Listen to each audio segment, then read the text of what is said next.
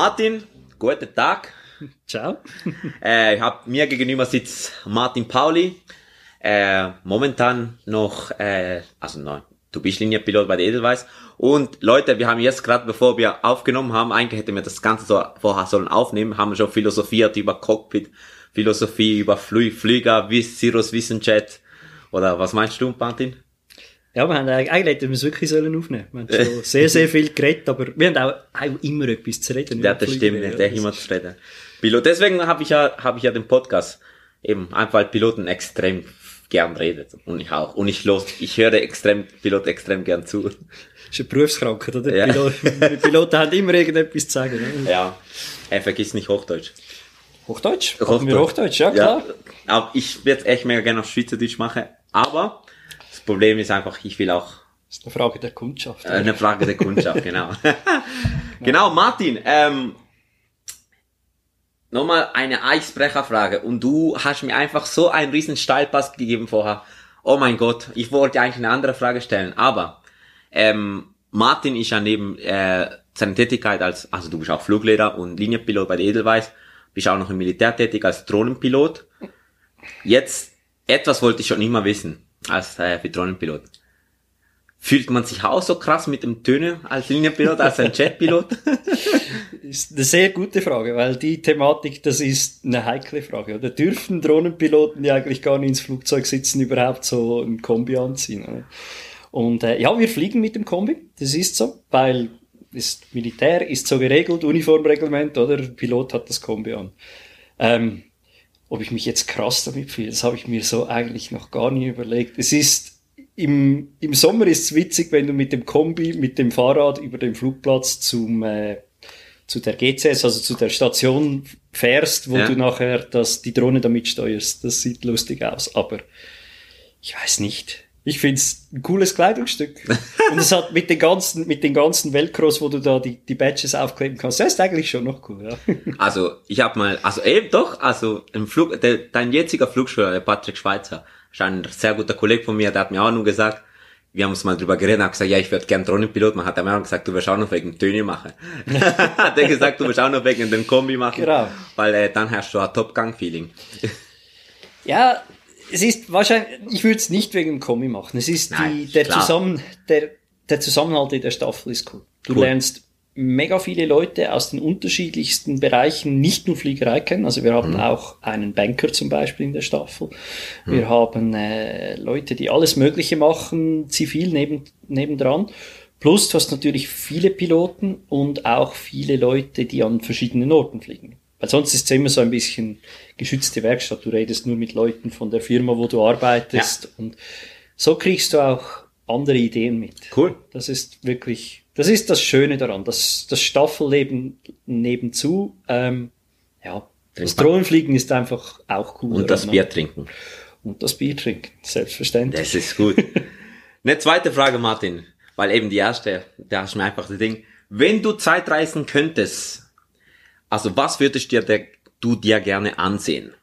Also gibt es irgendein Ere- Ereignis zum Beispiel, also ich sag mal jetzt mal was, ich würde gerne, also jetzt kommt ja, weil Fußball ist das Wunder von Bern anschauen 1954 zum Beispiel. Was wäre bei dir so? Das ist nicht schwierig, hat aber nicht viel mit Fliegerei zu tun. Nein, ich bin, äh, ich bin sehr äh, Weltraumfahrt begeistert. Oh, Und ja, krass, ich krass. möchte gern den Start oder einfach den ganzen Flug von Apollo 11 würde ich gerne live erleben. Ich wäre gerne am Cape da, Coco Beach, wo die ganzen Leute gestanden sind, als da Neil Armstrong, Buzz Aldrin und äh, Phil Collins, äh, Ed Collins da gestartet sind mit der äh, Apollo 11 auf dem Mond. Das würde mich reizen. Das würde ich gern, da bin ich zu spät gewesen. Definitiv. Da muss, muss dein, dein, dein Vater die Schuld geben. So. Ja, er, er hat's erlebt, er hat's live, er hat's live gesehen, ja, aber er war jünger. Er war- Krass, also ja, ich muss, ich muss auch sagen, ähm, Luft, Luftfahrt, also Raumfahrt, äh, das ist auch etwas, wo mich vielleicht ein bisschen mehr begeistert als Fliegerei, weil das finde ich einfach absolut krass. Und auch so, die, ich habe letztens eine Doku angescha ange angeschaut, die Apollo, Apollo-Dokus. Ey, echt krass, was sie wirklich damals schon in den 70er Jahren auch, auch, oder schon vorher, fähig waren, das äh, zu schaffen. Ich meine, Kommunikation heute ist ja für uns das normal, aber stell dir vor, das war ja vor 70, das war ja schon fast 60, 60 nein, Entschuldigung, 50 Jahren. Mhm. Krass. Die hatten jetzt gerade, war gerade Jubiläum. Ja. Krass. Ja. So, aber jetzt bleiben wir unter Flight Level 300. ähm, Martin, erzähl, mal, erzähl doch ein bisschen so, wie dein Weg in die Fliegerei war. Also, so wie ich dich einschätze, warst du schon immer Fliegerei begeistert. Aber wie war das sein Weg?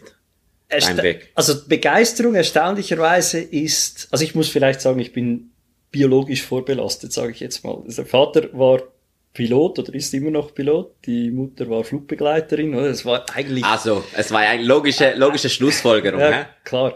Ich habe bis so 16. Lebensjahr wollte ich eigentlich Tierarzt werden. Ah, krass, spannend. Ich habe eigentlich die Fliegerei, ich fand es immer interessant, immer faszinierend, aber ich wollte eigentlich Richtung Tierarzt und geändert hat es, als mein Vater ähm, Kapitän auf der Langstrecke wurde. Damals, was hat er geflogen? Swissair Ähm, wahrscheinlich, oder? Swissair, als er von der MD-80 auf die MD-11 gewechselt Oh. ist. Und dann mich halt mehrmals mitgenommen hat und da hat's mir den, äh, den Ärmel reingenommen, wie man so schön sagt. Oder? Und dann x-mal mitgegangen Mhm. und wirklich da die Faszination von der Fliegerei durch die Langstreckenfliegerei, durch das Bereisen der Welt, Mhm. andere Orte sehen, eigentlich auf das gekommen. Es ist noch spannend, ähm, das habe ich vergessen vorher zu sagen. Ähm, der Martin ist ja der zweite Seefi im Folge, wo ich es bei der Folge habe. In der letzten Folge hatten wir Martin Baumann. Er ist ja auch MD-11 geflogen und du, du hast, du findest auch MD-11 äh, ein cooler Flieger. Jetzt würde ich gern deine Meinung hören. Wa- Was, weil ich, in, in der Schweizer Luftfahrt hörst du eigentlich immer MD-11, der brutalste Flieger aller Zeiten. Was, was, was, wieso denkst du, das ist so? Also er ist, ich denke, er ist speziell, weil einfach das Design mit den drei Triebwerken, oder? Weil das dritte Triebwerk hat man ja eigentlich gemacht, damit er günstiger wird, damit er nicht vierstrahlig sein muss, aber zweistrahlig hat man sich noch nicht getraut technisch. Und dann ist man auf dieses Drei-Triebwerk-Konzept gekommen. Es gab ja einige in dieser Klasse. Also die Lockheed, die hat es mit dem ja. L1011 probiert, mit dem TriStar. Und äh, war dann auch ihr letztes Projekt in der zivilen Luftfahrt. Jetzt verkaufst du Ähm, lieber Kampfjets an die Schweizer. Genau, jetzt verkaufen sie hoffentlich dann irgendwann Kampfjets an die Schweizer, genau. Ähm, nein, das, der MD-11, da, damals war es ja der DC-10 und der Flieger ist in einer Weiterentwicklung. Eigentlich ist es keine Erfolgsgeschichte, die MD-11. Weil der DC-10, der war ein gutes Flugzeug. Er hatte so ein bisschen Startprobleme, sie hatten mehrere unglückliche Abstürze aus technischen Gründen, aber eigentlich ein super gutes Flugzeug. Und anstatt das zu machen, was Airbus damals gemacht hat, einen effizienten Zweistrahler zu entwickeln, haben sie einfach das Dreistrahlerprojekt genommen, den Flieger länger gemacht, hinten den, das äh, Höhenruder, den Stabilizer kleiner. Da haben sie gemerkt, der wird instabil, dann haben sie ihm elektronische Steuerungshilfen gegeben da hinten, also eigentlich ein Murks. Und, und dann war das, das Triebwerk hat nicht die Leistung erbracht, die es sollte. Und dann hatten sie auch zusätzlich, hatten sie dann mehrere Male das Problem, dass das Triebwerk äh, Stalls hatte. Also sie hatten viele Kinderkrankheiten mit dem Flieger. Und darum hat er sich dann auch nie richtig durchgesetzt. Und irgendwann, als der 777 kam, stand die MD-11 auf verlorenen Posten. Aber das, das Flugzeug, ich finde es einfach, ich finde es optisch schön und ich finde es nach wie vor eines der schönsten Cockpits, weil ich denke, kein anderer Flugzeughersteller bis heute nicht, da nehme ich Airbus und Boeing mit rein, hat, haben das Flugzeug so um den Piloten rumgebaut, das Konzept, wie, man es- wie man es bedient im Cockpit. Oder? Beim, bei Boeing kommt das jetzt langsam auch, bei Airbus merkst du, dass der, der Pilot ist eigentlich so das Accessoire im Flugzeug, oder? Aber eigentlich ist das Flugzeug designt, möglichst viel ohne den Piloten zu machen. Und beim Spannend, MD-11 oder spannend. Douglas, McDonnell Douglas Philosophie war halt mehr so, wir machen das so richtig, ist so ein bisschen ein Traktor, aber so richtig schön zum Bedienen für den Traktorfahrer, oder? Spannend. Okay, gut, sorry, das sind wir ein bisschen abgeschweift, aber das ist, das ist geil. Ähm, also dann bist du eben durch dein Dad äh, Leidenschaftfliegerei, äh, Leidenschaftfliegerei, jetzt kommen wir auch, weiß nicht Schweizerdeutsch, Leidenschaftfliegerei und dann Nachher FVS, heute ist fair. Ja. fliegerische Vorschule. Ha? Fliegerische Vorschulung in, äh, in Sion und in Equivillon. Und das war, ich habe mir da eine super Zeit ausgesucht. Das war nämlich eigentlich parallel. Ich mag mich noch erinnern, als ich im, äh, im äh, FAS-Kurs war 1 in Sion, war genau das Grounding der Swissair. Also das hat Spannend. Hm? super Zeit, um in die Fliegerei einzusteigen, oder? Ja. Also so 9-11 war durch, oder? Überall ging alles runter und zurück. Ja, da habe ich das gemacht, PP gemacht. Nachher bin ich, ein halbes Jahr war ich im Ausland, Sprachen lernen. Und nachher kam Militär und so. Und ja, eigentlich war da mal alles so halbwegs pausiert. Und dann habe ich parallel zur Militärausbildung habe ich Wochenendkurs Classroom Horizon. Ah, spannend, ja? Und das war mein erster Kontakt mit der Horizon. Ja. das war damals noch in Bülach, Ja. CP Leihjahr. Einfach nur auf eigener Faust Wochenendkurs. Selber finanziert, Wochenendkurs, CP Leihjahr und bin dann im 2005, 2006 bin ich fertig geworden. Mit der Mit Frozen der- ATB. Mit dem Frozen ATPL, genau. Genau. Und das war ziemlich genau dann, als diese Aviatikstudien begonnen haben. Und ich gesagt, das mache ich. Ah, du bist Aviatik Aviatik studiert. Stimmt, du hast Aviatik studiert. Ich. Weil äh, ich war dann eigentlich fertig, 05, und eigentlich hat niemand Piloten gesucht im Großraum Schweiz. Ja. Wenn du weitergegangen wärst, wäre es schon gegangen, aber ich habe gesagt, ich habe es eigentlich nicht brisant, ich fange ein Studium an. Habe ein Jahr, knapp ein Jahr Aviatik studiert und dann hat die Swiss hat wieder die Selektionen geöffnet, die Schule, die Flugschulen wieder begonnen. Ja, und dann habe ich mich da beworben, Selektion gemacht, bestanden und dann war es ganz ein spezieller Fall, weil ich hatte viel zu wenig Flugerfahrung, um direkt in ein Type-Rating. Aber es- die andere, die einzige andere Möglichkeit, die die äh, Swiss Aviation Training damals gekannt hat, war ab initio, also alles machen. Alles nochmal machen. Ach, scheiße, ja. Und dann habe ich mir gesagt, ja, was willst du jetzt, oder? Jetzt kannst du entweder zwei Jahre noch studieren. Das Studium an sich spannend, aber halt sehr theoretisch. Kenn ich. Äh, du hast ja auch das Aviatikstudium gemacht. Aber natürlich zehn Jahre später, aber ist okay. Genau, ja, damals war, es war auch noch, du hast gemerkt, das Studium war noch in den Kinderschuhen. Also Es war Ja, noch viel, klar. war improvisiert, war Klar. neu, aber das Studium war wirklich gut. Also Mhm. ich kann's, es ist lange her, oder? Es ist jetzt schon eine halbe Ewigkeit her, Mhm. oder? Aber trotzdem, ich finde immer noch, das Studium war wirklich cool. Mhm. Es ist einfach nicht sehr spezifisch, es ist einfach sehr breit. Ja, das ist, das, das kann ich, also habe ich die gleiche Meinung. Also wie du, und vor allem wenn du es mit der Pilotenausbildung verbindest, dann ist wirklich für mich Win-Win. Absolut. Und ich habe, das gab's damals so einfach noch nicht. Und dann Ja. habe ich es nicht, da habe ich einfach gesagt, ich mache das Studium nicht fertig. Ich habe dann nach einem Jahr Studium abgebrochen und bin wirklich nochmal ab initio bei der Swiss in die Grundausbildung gegangen. Wow, Drum, ja, das habe ich jetzt nicht gewusst, aber ja, zurückblickend würde ich es nicht mehr machen. Aber war, war auch eine spezielle Situation. oder? Weil ich hatte da schon, ich habe viel nebendran noch privat geflogen, ich hatte da schon drei, 400 Stunden, fast 500 Stunden Flugerfahrung und gehst in den Grundkurs, oder? Der Fluglehrer sitzt rein, ja, so und so müssen Sie den Sitz einstellen. Ja, kenne ich schon. Ich habe schon 200 Stunden Archer-Erfahrung. So, Ah, wieso sind Sie dann hier? Ja, du erzählst einfach jedem Fluglehrer zuerst mal den, den Grund, warum so die halbe, so die halbe Story, so. Genau, und dann, das war äh, 07 bis 09 und nachher ähm, zu Rega. Äh, War auch so ein bisschen hin und her auf Umwegen, aber einfach die Möglichkeit hat sich da ergeben, dass ich bei der Rega fliegen kann und Also- dann habe ich das gemacht. Also du hast die Ausbildung bei der Swiss gemacht, ab initio. Mhm. Eigentlich wolltest du das Swiss, aber bist du bei der Rega gelandet. Genau. Am Schluss war ich bei der Rega. Hä? Ja, ist, ist kompliziert. Ist, ich denke, das sprengt auch den Rahmen, wenn wir Okay. jetzt das hier ähm, diskutieren, war noch, zuerst war es noch ein halbes Jahr Praktikum bei der Rega und Ja. dann nachher ab 2010 war ich da Aber bei der Cool. Also nein, also weißt du, echt, echt Ist- cool gemeint, aber. Es ist, es ist ein spezieller Weg. Es Aber- ist ein spezieller Weg und hat nicht nur schöne Seiten, oder? Und irgendwie sind's, ja, es war cool, es war interessant, die Ausbildung zweimal zu machen. Mhm.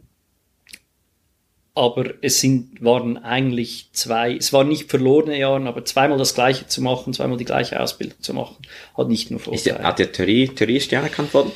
Ja, ja, also ich weiß nicht mal, ob die, die äh, Swiss Aviation Training mich nochmal in die Prüfung hätte schicken wollen, aber das, das, du kannst das nicht. Du kannst nicht mit einer abgeschlossenen ATPL-Theorieprüfung nochmal eine ATPL-Theorieprüfung Das machen. stimmt, ja. Nein, Ich habe einfach die internen Prüfungen gemacht Ja. und an dem Tag, als die Kollegen dann an, da in, das? Ja, es war vor Ittingen. Das war noch äh, Schwarzenburg. Ah. Das war Vor meiner Zeit. ja genau vor Weilchen her. Nein, ich glaube, ich weiß es gar nicht mehr. Aber sie waren dann an dem Tag waren sie weg und ich hab frei. Cool. Ja. Ja. Dann bist du bei der Rega gelandet. So ein bisschen so das heilige Gral von der Schweizer Fliegerei. Ist das so? Ich Also- weiß es nicht. Nein, es ist, ähm, es ist ganz eine spannende Firma. Sehr interessante Flugoperation, extrem abwechslungsreich. Ich habe knapp etwas über 400 verschiedene Flugplätze angeflogen Wow. in den sechseinhalb Jahren. Erfahrung bis zum geht nicht mehr. Ha?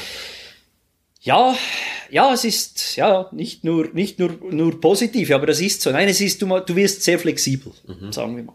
Aber das ist generell, denke ich, in der Business Aviation brauchst du die Flexibilität. Das ist auch etwas, was ich merke, was ich in der Zwischenzeit verloren habe mit der Linienfliegerei, weil es ist sehr viel ist vorbereitet für dich, wenn du Linienpilot bist, weil du fliegst an einen Ort, den du kennst, wo im besten Fall am Tag zuvor ein Kollege von der gleichen Firma auch schon da war. Du hast Bücher, wo alles beschrieben ist, du hast Dokumente für jeden Flugplatz, wo spezifisch auf deine Operation zugeschnitten sind, oder? Und bei der, bei der Rega oder eben generell in der Business Aviation, du fliegst an Orte, die du noch nie warst, die vielleicht, die kennen deinen Flieger nicht, du kennst sie nicht. Ähm, es gibt vielleicht auch, ist nicht klar, wer handelt den Flieger, wo parkiert der Flieger, was braucht er. Wir haben x-mal auch den Fall gehabt, ganz stupide Dinge, wie zum Beispiel, haben Sie eine Stange, mit dem Sie am Schluss den Flieger wieder Pushback rausstoßen können? Also es gibt, Ja, klar, ja. es hat Plätze gegeben, es gibt auch Fotos davon, wo du irgendwie auf jedem Seite vom Flügel stehen 20 Flughafenmitarbeiter. Das wollte ich jetzt den- gerade fragen und sonst haben wir geschoben, oder was? Ja, also hat's gegeben. Krass. Weil einfach der Pushback-Track kam und die Stange war zu hoch, zu lang und das Kupplungsstück hat bei uns nicht ans Fahrwerk gepasst. No way, man. Und dann stehst du da so als Pilot so, ey, really? Genau. oder? Und das ist, auf der Linie hast du das, die Probleme, du hast andere Probleme. Ja. Aber du hast die Probleme hast du da nie, weil die kennen deinen Flieger, die wissen, oder das ganze Team um den Flieger rum am Boden ist geschult, die werden auch regelmäßig, werden die auditiert, die wissen, wie das, wie Mhm. sie das Flugzeug bedienen müssen. Wenn du mit irgendeinem Flieger irgendwo hinfliegst und du bist auf Service dort angewiesen, und die kennen dich nicht. Das gibt teilweise lustige Szenen. Wie zum Beispiel, wie leere ich in Japan eine Toilette von einem kleinen Jet, wenn der Schlauch nicht raucht. Oder? Oh Ich gehe jetzt, ich gehe jetzt im Sinne von äh, der Hygiene nicht auf die Details ein. Nein, nein das es ist müssen wir jetzt nicht wissen, aber es äh, hat mega viele interessante Geschichten gegeben. Das Problem ist, dass es immer, oder, wenn du dann das hast und du bist schon irgendwie 20 Stunden unterwegs gewesen und kommst an und es ist vielleicht mitten in der Nacht und es regnet und es stürmt und du willst eigentlich nur noch ins Hotel, aber das sollte auch organisiert sein und du, du weißt, du musst 24 Stunden später wieder zurück, weil bei der Regel hast du immer den Auftrag, du gehst in der Regel, gehst du jemanden holen. ja. Das heißt, du fliegst nicht irgendwo hin und hast dann fünf Tage Ferien, bis die nächsten Kollegen wieder mit Touristen kommen, die den Flieger nach Hause fliegen. Oder? Sondern das Ziel ist, so kurz wie möglich da zu sein, auszuschlafen, zu erholen dann nachher genug fit zu sein, um den Flieger wieder nach Hause zu fliegen mit dem Patienten an Bord. Lass uns ein bisschen da bei der, bei der Stories bleiben. Ähm, ich kann mir vorstellen, also das ist meine subjektive Meinung jetzt, eben, dass es ab und zu auch schwierig ist, Patienten zu fliegen. Nicht nur jetzt, klar, weil wahrscheinlich spezielle Behandlungen sind, Krebs oder so, oder ähm, halb am Sterben da hinten liegen, sondern auch persönlich, also macht es, macht es mit dir was, oder macht es mit dir persönlich was, wenn du eben einen sterbenden Patienten hinten hast, wo du weißt, ey, der muss so schnell wie möglich nach Zürich, weil er eine, irgendeine spezielle Behandlung hat und er könnte jeden, jeden Moment da hinten sterben. Macht das was mit dir? Oder nimmt es mit oder bist du schon, also ist man da wirklich fokussiert auf die Operation? Also fokussiert sein, das musst du, das musst du auch können in dem Moment, Ja. sonst bist du nicht am richtigen Ort. Ja. Aber auf jeden Fall bewegt es etwas in einem, das ist so. Und du setzt dich auch mit dem auseinander, typischerweise auch nach dem Flug. Oder? Ähm, du diskutierst auch mit den anderen Leuten in der Besatzung, oder? Du hast, bei der Regel hast du immer einen, mindestens einen Arzt und eine, eine Schwester, eine Nurse noch dabei. Und du diskutierst das auch medizinisch und durch das, dass du das irgendwie sachlich abhandelst, wird es, es ist nicht mehr so emotional. Oder? Aber es gab Flüge, die sind hängen geblieben. Mhm. Stories, die sind hängen geblieben und es gibt auch spezielle Fälle, wo du gewusst hast, oder? Du fliegst den Patienten irgendwo hin zum Sterben. Also der wird, der will einfach noch dahin, um da zu sterben. Ah, habt ihr solche Flüge? Das hast du auch gemacht, ja, das hat's auch gegeben. Also dass ein Patient den Wunsch geäußert, ich will jetzt in, keine Ahnung, Südafrika sterben und Ja, dann wirst genau. du einfach nach Südafrika geflogen. Genau. Und Spannend. Da, Also geht's einfach darum, weil der, der kann nicht mehr, oder der will nach Hause. Der möchte einfach an dem Ort, das sind typischerweise Le Leute, die wirklich, die, also Ausländer, das, das hat so einen negativen Beigeschmack, aber einfach Leute, die bei uns in der Schweiz leben, Mhm. ähm, und die sind sterbenskrank und die möchten dahin zurück, um ihr Lebensende in dem Land oder an dem Ort zu haben, wo sie, Mhm. wo sie aufgewachsen sind, wo sie sich wohlfühlen. Um ihnen das Ganze auch leichter zu machen, denke ich am Schluss. Ja. Und am Schluss ist, kannst du den, den Rega-Chat, den kannst du mieten. Tönt blöd, ist aber so. Am Schluss, du mietest den Flieger in einem medizinischen Sinne. Also es ist jetzt nicht da, dass du den mieten kannst, weil du einen Rundflug machen willst. Aber du kannst den Flieger mieten, wenn du ein medizinisches Bedürfnis hast. Dann darfst du das, oder das wird dann abgeklärt und dann kannst du das Flugzeug so mieten und benutzen. Mega, ähm, da, genau, äh, spannend, spannend, spannend die Sache, weil, ähm, also ich stelle mir, ich versuche mir halt in der Situation, mich in die Situation ein, äh, reinzustellen oder, also, wie, wie kann ich das sagen, so reinzuversetzen, dann denke ich mir, okay, gut, ich habe Zeitdruck, also nicht Zeitdruck, okay, Zeitdruck ist vielleicht ein schlechtes Beispiel, aber ich habe, hey, der Flug, der ist da, äh, ich habe vielleicht ein Kind, wo, wo möglichst so schnell wie möglich und safe wie möglich nach Zürich muss, weil er eine spezielle Behandlung ist und ich bin jetzt verantwortlich, dass er da hinkommt.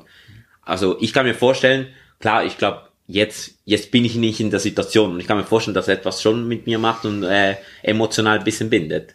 Also ich denke, es ist, es hat etwas damit zu tun, wie du an die Sache rangehst. Oder wo bist du bereit im Thema Flexibilität oder eben, du fliegst irgendwo hin und hast da irgendwie 16 Stunden, wo du dich ausruhen kannst, bevor du wieder zurück nach Hause fliegst. Oder bei der Airline hast du, in der Regel hast du länger Zeit und so und dann ist das nicht so ein, ein Riesenproblem. Aber da sagst du schon, hey, ich bin jetzt vielleicht nicht super ausgeschlafen, aber es geht darum, dass der Patient von A nach B kommt, oder? Ja. Aber du musst auch, ich denke, da muss man auch differenzieren, oder? Beim Einlad hast du Kontakt mit dem Patienten, du hast häufig Angehörige dabei auf dem Flieger, du sprichst mit denen. Ja. Aber in dem Moment, wo du auf dem Sitz im Cockpit Platz nimmst, es geht nicht schneller, nur weil du willst, dass es schneller geht. Ja, ja, klar, ja, ja, das ist Dann- klar, das da, ist ist klar. Es, da ist es dann nicht mehr so ein Thema. Es ist eigentlich mehr im Vorlauf vom Im Fliegen. Vorlauf Aber sobald, sobald du nachher ans Flugzeug rankommst, mit dem Patienten oder dem Flieger vorbereitest und du weißt, in 10, 15 Minuten kommt die Ambulanz, bist du eigentlich in einer Routine drin. Und das ist die gleiche Routine, wie du heutzutage hast auf der Linie, wo du weißt, hey, jetzt in 35 Minuten Kommen die Passagiere. Äh, geht's los, jetzt beginnt das Boarding, oder? Jetzt müssten wir so durchkommen, dass wenn die, wenn die Passagiere drin sind und wir die Türen zumachen, dass wir zwei vorne bereit sind, um das Gerät zu bewegen. Musstet ihr auch, äh, auch helfen beim Einladen oder so von den Passagieren, unterstützen da den, äh, den Pflegern und den Ärzten oder? Ja, also du bist auch, du wirst auch medizinisch eigentlich mehr geschult, als du es auf der, auf der Linie hast. Du hast gewisse Dinge, die du mithelfen kannst. Du kannst auch gewisse Geräte bedienen. Du kannst, es gibt auch Fälle, wo dir der Arzt sagt, hey, hol mir das und das aus dem Flugzeug, weil es ist auch eine fliegende Apotheke und eine Flieg, eigentlich eine fliegende Intensivstation mit Medikamenten und Geräten. Und du hast gewusst, welches Gerät ist was, was musst du wie holen. Bei gewissen Geräten hast du auch gewusst, wie einschalten. Und du hast natürlich den Kontakt, du trägst eigentlich den Patienten in den Flieger rein, als Besatzung. Das Ah, ist, okay. Oder? also Ein- und Auslad des Patienten, das ist deine Aufgabe als Ir- Crew. Irgendwie noch schön, also finde ich noch ein schöner Gedanke, so als Crew zusammen mit Arzt, Ding und Cockpitbesatzung, da, ey, mir, mir helfen, wir scha- schaffen zusammen und helfen, dass es den Patienten auch so gut wie möglich geht. Finde ich noch ein schöner Gedanke. Ist so. Ist auch, das ist das, was eigentlich, was ich am meisten vermisse, was du heute nicht mehr hast. Es ist extrem familiär, oder? Du Ja. bist, das ist das Viererteam, oder? Ein Captain, ein Co-Pilot, ein Arzt und ein Nurse. Das ist die kleinste Crew-Konstellation. Außer du hast Neugeburt, also so Frühgeburten geflogen, dann hattest du noch Auswärtige dabei und so. Aber das war eigentlich die Crew und du hast da, das war sehr ein enges Team Ja. zusammen. Spannend. Das ist auf der Linie ist es, ist es weniger. Es ist anders, das ist auch spannend zusammen, aber es ist nicht so, ich sag jetzt mal so intensiv, wie du es bei der Ego erlebt hast. Und was hat sich dann trotzdem äh, dazu bewegt, in die Linienpflegerei zu gehen? Jetzt bist du bei der Edelweiss. Jetzt gehen wir in deine Geschichte Genau. weiter. Es war, es waren eigentlich zwei Dinge. Das eine war, die Rega hat neue Jets evaluiert. Und ist zum Schluss gekommen, sie wollen nochmal genau das Gleiche. Also sie haben ja vom Challenger 604, den ich geflogen habe, haben sie auf den Challenger 650 gewechselt. Und das ist eigentlich das gleiche Flugzeug mit einem neuen Cockpit drin. Logisch hat der Hersteller am einen oder anderen Ort noch gewisse Tweaks gemacht, aber unterm Strich ist es genau das gleiche Gerät, das sie schon 15, 20 Jahre vorher hatten. Und ich war da knapp über 30 und das war ja zu der Zeit so 35 war so die kritische Zahl. Wenn du unter 35 bist, kannst du dich eigentlich fast überall in der Airline-Industrie noch bewerben. Und Ja. so ab 35 haben dann immer mehr Airlines haben gesagt, hey, wollen wir nicht, weil wir wollen, dass du eine gewisse Zeit bleibst und über 35 bist du für uns nicht mehr interessant. Und dann habe ich mir gesagt, ja gut, jetzt hast du die Wahl, oder? Wenn du bei der Rega bleibst, dann bleibst du noch mal 20 Jahre oder 15 Jahre, ich weiß nicht, wie lange sie das Gerät operieren, aber Ja. da bleibst du einfach die Zeit nochmal auf dem genau gleichen Flugzeugtyp sitzen. Und da habe ich gesagt, wenn ich fliegerisch was anderes machen will, muss ich eigentlich jetzt wechseln, weil nachher es wird immer schwieriger, je Ja. älter das du wirst. Und das andere war ein persönlicher Punkt, das hat mit der Fliegerei eigentlich gar nichts zu tun, das ist die Organisation des Privatlebens. Als ich bei der Rega angefangen habe, ich war Single, ich war äh, fluggeil, ich weiß nicht, ob man das so sagt. Sicher, darf man Fluggeil sagen. Darf man fluggeil sagen, oder? Ich war, ich war fluggeil, oder? Und so wie es auch sein sollte, oder? Frisch ab der Ausbildung. klar. oder? So Und- wie ich jetzt auf Fluggeil bin. Ja, klar. ja, genau. Fluggeil, das Wort vom Podcast. Das Wort vom Podcast. Ich oder? glaube, das sollte ein guter Folgentitel sein. Genau. Setz es bitte in, in Anführungs- und Ja. Schlusszeichen. Nein. Ähm, und dann habe ich meine Frau, damals Freundin, kennengelernt, Ja. oder? Und du, mit der Zeit, du willst eine gewisse Regelmäßigkeit im Leben. Und bei der Rega ist es halt einfach so, du bist immer auf Standby, du bist immer auf Pikett. Aha. Es gibt nichts anderes. Du hast, kannst du nicht sagen, ja, in vier Wochen, der Köbi, der bricht sich da das Bein, dann fliegen wir den von Lanzarote nach Hause, oder? Das geht nicht, oder? Ja, das ist ja klar. Und du hast eigentlich, du hattest dann so Blöcke, oder? Vier, fünf, sechs, sieben Tage Blöcke, Standby. Du hast nicht gewusst, gehst du jetzt, flie- fliegst du jetzt drei, vier Mal auf die Kanaren hintereinander jeden Tag. Weil sich drei Köbis das Bein gebrochen Genau, haben. oder, oder weil das Kreuzfahrtschiff an jedem neuen Hafen, das es anläuft, wieder einen Rentner auslädt, der sich die Hüfte gebrochen hat. Das ist Scheiße. kein Witz, ich spreche da aus Stories, die wirklich so passiert sind. Oder bin ich drei Tage zu Hause und nerv die Frau, weil ich immer wie auf Nadeln da sitze mit dem Telefon griffbereit, oder? Oder rufen sie mich und du fliegst nach Australien. Das auch gegeben. Ja. Du weißt es nicht. Und das macht, ja, das macht einfach die Planbarkeit sehr schwierig. Oder? Und da gibt's eigentlich nur zwei Möglichkeiten. Entweder du organisierst dich im Sinn von, du erklärst das deiner Familie, deinen Freunden, deiner Frau, dass das jetzt halt einfach so ist. Oder du machst das weniger, also du reduzierst das Pensum. Und zu meiner Zeit ging das noch nicht in der Regel. Ah, oder das ja. haben sie, ich glaube, ein Jahr oder zwei, nachdem ich aufgehört habe, da haben sie das eingeführt. Und das machen sehr viele jetzt, dass sie einfach reduziert ja, natürlich Fam Familie, Planbarkeit und so weiter und so fort. Genau. Und das war, das waren eigentlich die zwei Hauptgründe. Oder ich wollte mal irgendwas anderes noch sehen, noch fliegen, also ein anderes Flugzeug in einer anderen Operation. Und auf der anderen Seite einfach die Planbarkeit des, ja, des Privatlebens nebenzu. Und dann hast du dich bei der Edelweiss beworben Genau. und dann äh, Selektion nochmal. Nochmal Selektion, wobei man muss fairerweise sagen, oder ich hatte zu dem Zeitpunkt die Swiss-Selektion schon dreimal gemacht. Also Eben Mal einmal, einmal für die Swiss, einmal für die Rega und nochmal für die Luftwaffe. Die machen da auch nochmal eine Selektion, wo teilweise mit Swiss zusammen. Alle und so. guten Also- Dinge sind vier, hä? Ja, genau. Und sie haben dann auch eine reduzierte Version gemacht. Ja. Das war auch anrechenbar, dass ich da eigentlich da die Swiss-Selektion schon durchlaufen bin. Das hat sie da Ja. Genau. Okay, und dann bist du 3320 Edelweiss, ja? Genau, 320, dann 340 und dann Mix, das ist da, wo ich jetzt stehe. Wir sind eine der- 330, 340. 320, 340. Ah, Entschuldigung, 320, 340. Ja, die haben ja im Moment, hier, im Moment habt ihr ja nur 340. Ja, genau. Also, das wird auch wahrscheinlich nicht mehr ändern, bis es dann irgendwann vielleicht mal ein größeres Flugzeug, ein anderes Flugzeug, ein größeres, ein anderes Flugzeug gibt auf der, auf der Langstrecke. Und anstatt Patienten halt besoffene Urlauber fliegen, hä? Ja, nur in die eine Richtung. Nein, es Nein. ist, äh, es ist eigentlich eine, ich sage jetzt nicht angenehme Klientel, weil sonst sagen die Leute, die von meiner Firma sind und, äh, und das hören, sagen, ja, das stimmt teilweise gar nicht. Es ist, in dem Sinn spannend, weil das sind Leute, die wollen in die Ferien oder die kommen Klar. aus den Ferien. Klar. Also wenn sie aus den Ferien kommen, sind sie in der Regel sehr entspannt.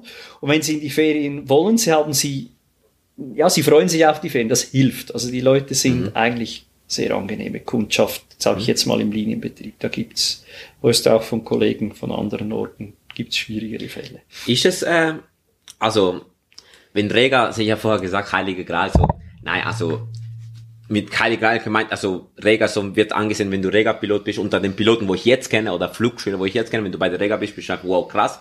Und dann, ganz dicht dahinter ist Edelweiß. ich, Ich weiß nicht, ist, ist das so? Also, wenn du da drin bist, das, ich finde ich find nicht, dass du das so, dass wir das so empfinden. Eigentlich also, gefühlt. das ist einfach, ich, ich war noch nie, weder bei der Rega noch bei der Edelweiß, und wenn ich mit Freunden rede oder so, das sind schon die zwei Firmen, wo sie sagen, wow, also wenn du da reinschaffst, also Edelweiß eher weniger, also wenn, als Träger natürlich, aber wenn du da reinschaffst, dann sagst du, so, dann hast du es schon geschafft. Das ist das, was ich jetzt in meinem Umfeld so höre. Also es ist an beiden Orten ein mega cooles Team.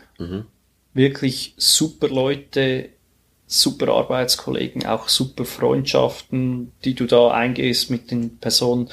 Aber also fliegerisch ist einfach, wir sollten auch eigentlich alle den Anspruch haben, dass wir so professionell wie möglich Klar. unseren, unseren Job machen. Und das ist das, was die beiden Firmen machen. Und also, ja, das Aber Problem glaube, ist immer, ich, ich, ich, ich verstehe, dass von außen entsteht dann immer so eine, eine Magie um gewisse Firmen oder Orte, oder? Das ist, das hat der Militärpilot hat das so an sich und das haben auch gewisse Firmen haben das so an sich. Ja. Ja, wenn du da drin bist, ich empfinde es einfach nicht so. Das soll jetzt weder irgendwie auf noch abwertend sein. Es ist einfach, es ist einfach schön dort zu arbeiten. Ja, das, nur, schon- nur, nur schon, nur schon, nur schon die Aussage. Macht Bock, irgendeine ein von beiden Firmen. Also, von der Professionalität, also, versteh mich nicht falsch. Also, ich bin mir sicher, dass eine Swiss, eine Helvetik, Absolut. ah, EasyJet komplett Hochprofessionell. hochprofessionell Wird arbeiten. auch nicht anders gehen heutzutage. Ja, klar, sowieso. Aber eben so, das ist das, was ich halt so höre, so eben Rega und Edelweiß sind so, uff, oh, so, okay, gut, dann, dann hast du es so wie geschafft, so ein bisschen. Und jetzt hock ich, hock ich dir gegenüber, du hast beides gemacht und erzählst auch das. Das bestätigt, das bestätigt es mir doch ein bisschen auch. Ja, auf der Klar anderen mit Vor- und Nachteilen. Logisch. Das, das Spannende ist, und das hast du, wenn du, wenn du genug lange in, in dem Business dabei bist und mit anderen Leuten sprichst, die eigentlich das genau Gleiche machen. Oder? Am Schluss, was ich, ich bin ja bezahlt zum Airbus bewegen, blöd gesagt, oder? Airbus. Airbusse bewegen, oder? Ja. Genau. Das ist das, was mich, für, für das mich der Arbeitgeber bezahlt. Und dann sprichst du mit anderen Kollegen, die in anderen Firmen auch Airbusse bewegen und stellst fest, die machen genau das Gleiche. Und die machen es wirklich auf die gleiche, nicht nur ähnlich, sondern die machen 90 Prozent der Arbeit auf die genau gleiche Weise, mit den gleichen Tools, mit den gleichen Überlegungen, mit den gleichen Dingen, wo sie Probleme haben und mit den gleichen Dingen, was sie gut finden. Und da musst du sagen, ja, es ist, ich finde es erstaunlich, dass dann von außen so unterschiedliche Eindrücke entstehen, teilweise ö- eben, dass das plötzlich so gewisse Firmen so was Mystisches haben, weil wenn du drin bist, ist es eigentlich gar nicht so. Habe ich jetzt das Gefühl, aber vielleicht liege ich da völlig falsch.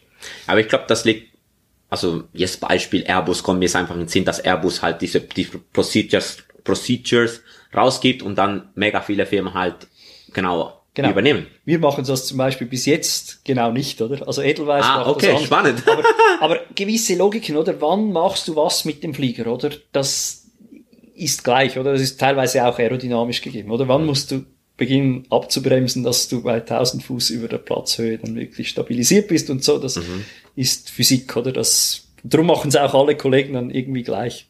Das ist ja das, das Schöne daran. Was Lieblingsdestination Edelweiß? Oder was? Uh, schwierig. Ich, ich könnte dir, wenn du sagst, die Destination, wo ich am wenigsten gern hinfliege, könnte ich dir sofort eine Antwort geben, aber das sage ich jetzt hier nicht, sonst habe ich ein Problem mit der Streckenplanung bei uns. Ähm, Kaps, Kapstadt ist mega schön. Ja. Ähm, Amerika-Destination habe ich eigentlich alle gern. Also San Diego war schön, als wir es noch hatten. Im Moment Kommt sicher wieder. ich hoff's, ich hoffe sehr. Aber äh, ja, ist immer so ein bisschen Wo Fragezeichen. ist da? Wo ist da? Genau. Holz- Holzanlagen, genau. ähm, Las Vegas war cool oder einfach Amerika. Amerika ist cool zum Hinfliegen, cool zum Dasein ja. oder cool zum nachher wieder rausfliegen. Mhm. Äh, Kanada war schön. Eigentlich landschaftlich Dasein, Mauritius, Vancouver und Kapstadt. Das sind so die drei, meine drei Favoriten, denke ich. Also auch fliegerische vom Approach her oder vom, vom, vom operationellen her oder einfach nur, weil die Destinationen cool sind? Operationell denke ich, es ist Buenos Aires, eben so, eigentlich sind alle Destinationen cool, oder? Operationell cool ist zum Beispiel Buenos Aires, weil es mega lang und du hast, du siehst mega viel unterwegs, oder? Du hast ein Stück Atlantik, du hast, bist lang über Brasilien unterwegs, ähm, dann nachher auch doch südlicher davon. Das ist interessant. Äh, Costa Rica ist anspruchsvoll, ist einer der anspruchsvollsten Plätze auf unserem Land. Was ist so anspruchsvoll da? Der Platz ist hoch, hat unberechenbares Wetter, hat viel Gewitter, dicht gefolgt von Bodennebel. Da war ich vor drei Wochen, habe ich dreimal haben wir einen Go-Round geflogen. Nein, wirklich? Ja, genau, einfach so nur so von wegen Anekdoten und so. Ähm, genau. Ähm, und ja, ist einfach ein anspruchsvoller Platz mit dem Terrain, mit der Höhe vom Platz, mit dem Wetter, mit den Möglichkeiten, wo du hinausweichen kannst. Da also dann hat den dreimal einen Go-Round geflogen, dann zieht er nach Bogota oder was? Oder? Nach äh, Liberia. Das ist immer noch äh, Costa Rica. Das ist, ähm, ja. Also Goran geflogen war einfach beim Minimum einfach die Piste nicht gesehen habt. Ja, der, der erste war wegen einer, einer Cessna Caravan, die vor uns war. Ei! Nein, ähm, da war die Einteilung von, wir waren vielleicht ein bisschen zu sportlich unterwegs und der Approach Controller ein bisschen zu übermütig, wie er da das Line-Up gemacht hat. Zuerst hat es geheißen, wir sollen Holding fliegen, nachher hat es geheißen, ja, jetzt doch nicht. Und dann irgendwann bei drei, vier Meilen hat er uns gesagt, wir müssen durchstarten, wir sind zu nahe an dem dran. Und dann sind wir eigentlich sehr schnell um den Platz rumgeflogen, waren irgendwie fünf oder zehn Minuten später schon wieder im Final und da hast du genau noch das hintere Ende vom Flugplatz gesehen, weil Nebel, einfach, also es war nicht mal Nebel, es war einfach eine tief hängende Wolkenbank, es war sehr feucht, ja. ist da reingezogen. Dann hast du gedacht, ja gut, jetzt machen wir noch einen Go-Round, fliegen nochmal an und beim dritten Anflug hast du dann gar nichts mehr gesehen. Du hast einfach am Minimum nichts gesehen. Go-Around. Go-Around. Und beim dritten Mal haben wir dann gesagt, das können wir jetzt, also wir hatten genug Treibstoff dabei, weil in San Jose nehmen wir immer genug Treibstoff mit, wenn es geht ja. von der Beladung her, also dass du wirklich mehrere Möglichkeiten hast. Und dann nach dem dritten Anflug haben wir gesagt, jetzt gehen wir nach Liberia und schauen uns von da das Wetter an, am Boden, wie sich es in San Jose entwickelt. Wer ist es äh, Captains Entscheid?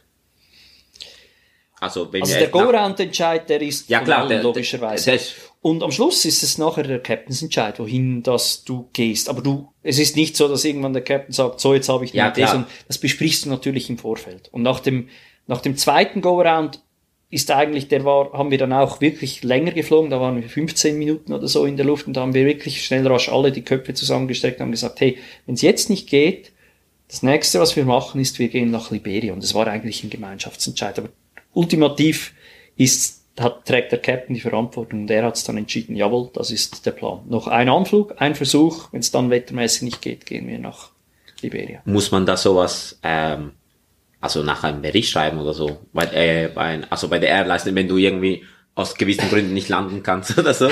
Einer wäre schön. Wir haben, wir okay. haben zwei Tage später sind wir ähm, bei einem sehr guten kostarikanischen Bier, waren wir in der Hotelbar mit unseren iPads und haben, glaube ich, fünf oder sechs Rapporte geschrieben. Was? Aus dem Fall. Ja, du brauchst einen für die Diversion, dann brauchst du einen für den Go-Around. Ich glaube, die Go-Arounds haben wir sogar zusammengefasst. Und einen für den Fall, weil was du nicht weißt, ist, wir waren vorher noch in Punta Cana, das war ein Dreiecksflug, also Zürich, Punta Cana, San Jose. Ah. Wir waren am absoluten Anschlag mit der Duty Time. Mit der Duty Time, ja. Und wir haben natürlich die gesetzlich reguläre Limite weit überzogen. Aber ihr wart ja entlarged, ihr wart ja zu dritt. Genau, da hätten wir 16 Stunden gehabt, oder? Und am Schluss waren es fast 20. Also es ist. Ach äh, du Kacke. ja, genau. Nein, wir waren, wir waren weit, ne, ich weiß nicht, ob es genau 20 waren. Also ich will jetzt nicht da was behaupten, was nicht stimmt, aber wir waren weit drüber. Und wir ja. waren in dem Bereich, es gibt, wenn du die Duty Time eigentlich übergehst die Limiten, gibt's ein, einen Artikel, den sogenannten Commander's Discretion, der ist, wie der Name sagt, ist at the discretion of the commander, darf der Kapitän entscheiden, dass man aus, aus Sicherheitsgründen oder aus operationell sinnvollen Gründen das überziehen darf, bis zu, auch wieder bis zu einer gewissen Limite. Ähm, wenn er das Gefühl hat, dass die Besatzung noch fähig ist, um das zu machen. Das ist das, was wir in Lib das ist eigentlich das größte Problem, das wir hatten. In Liberia am Boden, es war alles Normal Ops, oder? Go Around, das weißt du aus der ja. Ausbildung, ist ein normales Eine Procedure. Normales Procedure ja. Dann fliegst du nach Liberia, wir, keiner von uns war je da bis zu dem Moment, aber das ist auch Normal Ops, oder? Einfach anderer Flugplatz, da gelandet, rausgerollt und dann hat es angefangen, es war niemand darauf vorbereitet, dass wir da waren. Wir haben es zwar kommuniziert, aber es war keine Treppe da, es war niemand da, um den Flieger reinzuwinken. Und mit dem 340er hast du ja nicht gerade ein handliches Kleinflugzeug. Ja, das stimmt. Keine Cessna Caravan. Nee, nee, nix selber parkieren, oder? Ja. Und dann haben wir uns, als die Triebwerke aus waren, haben wir einfach mal durchgeatmet und gesagt, was machen wir jetzt?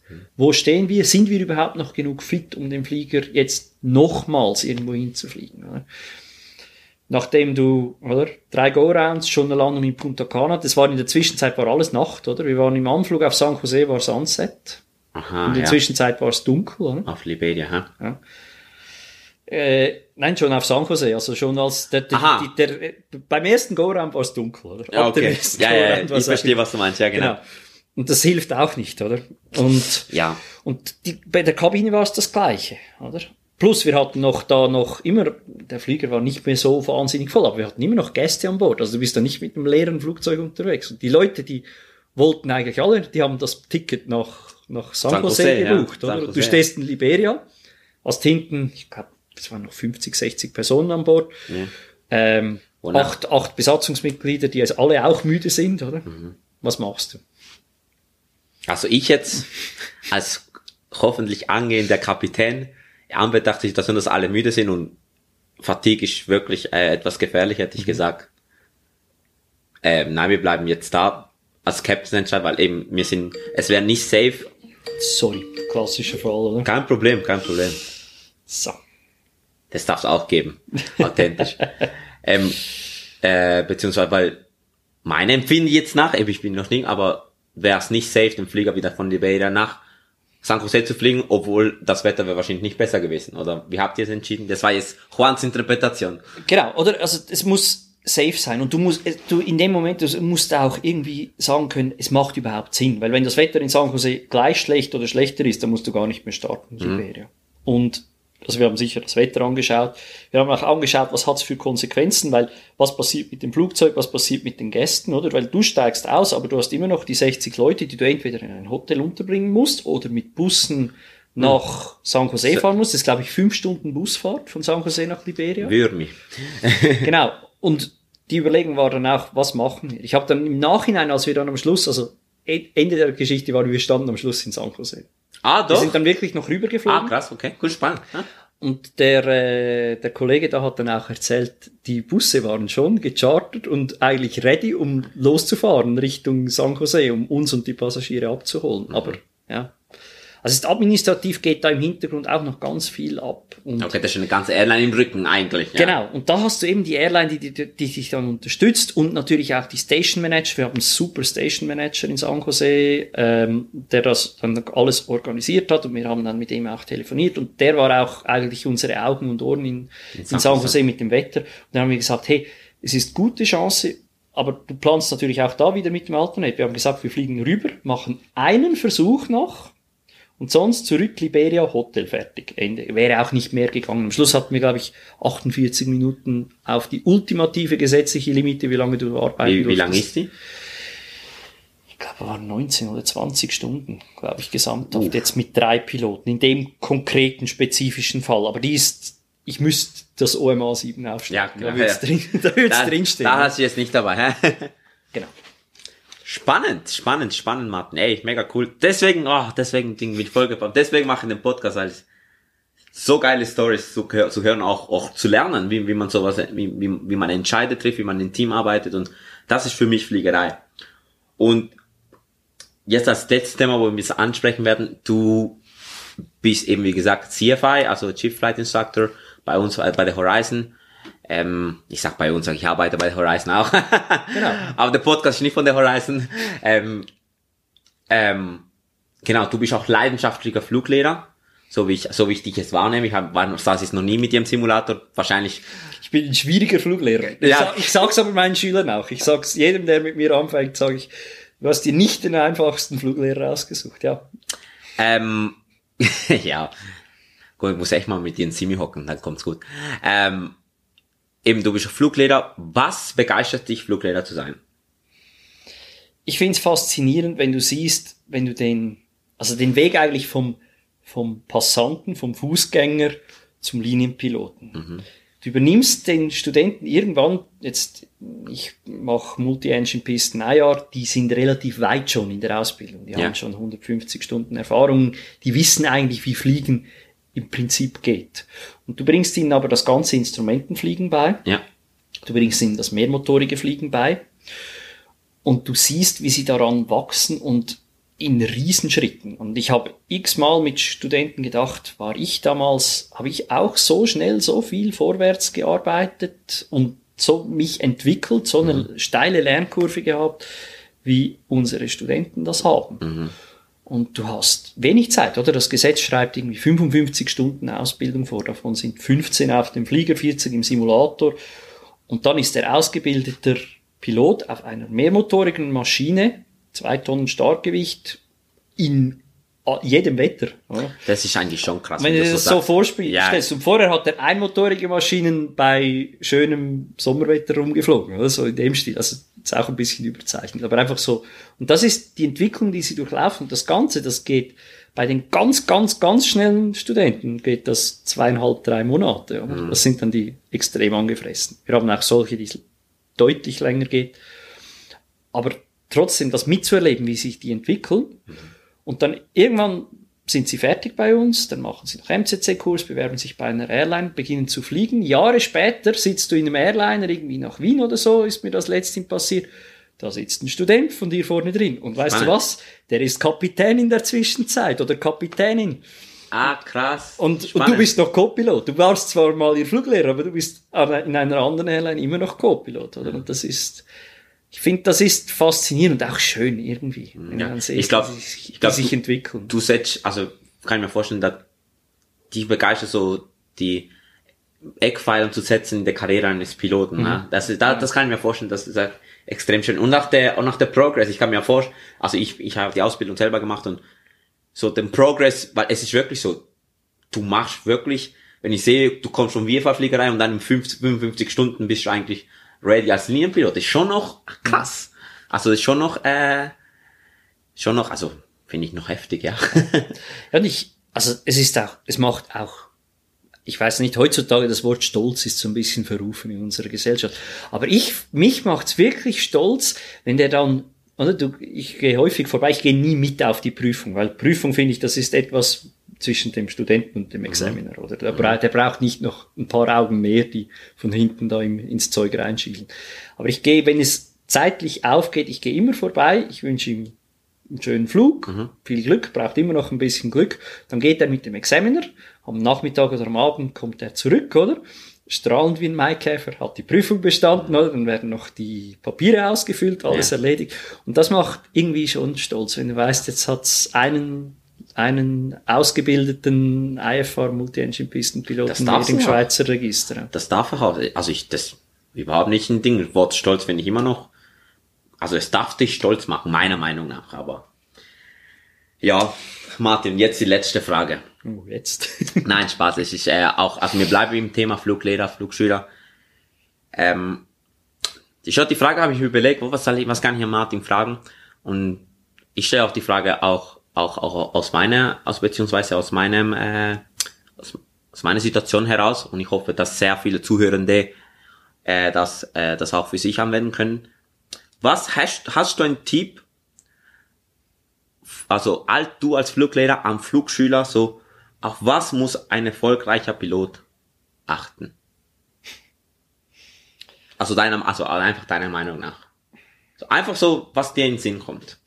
Zum wirklich eine erfolgreiche Karriere als Pilot haben, als Pilot zu haben, was muss ein Flugschüler achten? Zum einer, eben ich habe 250 Stunden, auf was müsste ich achten? Müsste ich, oder auch ein PPL-Schüler. nie die nächste, den nächsten Schritt in der Ausbildung oder einfach im Werdegang unterschätzen. Lieber ein bisschen zu viel machen, sich ein bisschen zu fest dahinter hängen als zu wenig. Das wäre mein Ratschlag. Oder? Mhm. Es ist, das ist auch, und ich spreche da auch aus eigener Erfahrung, so ein bisschen die Angst, dass wenn du, wenn du irgendwie das Gefühl hast, ja, das ist jetzt ein kleiner Schritt oder mhm. das ist easy, das kann ich, kein Problem, oder? Mhm.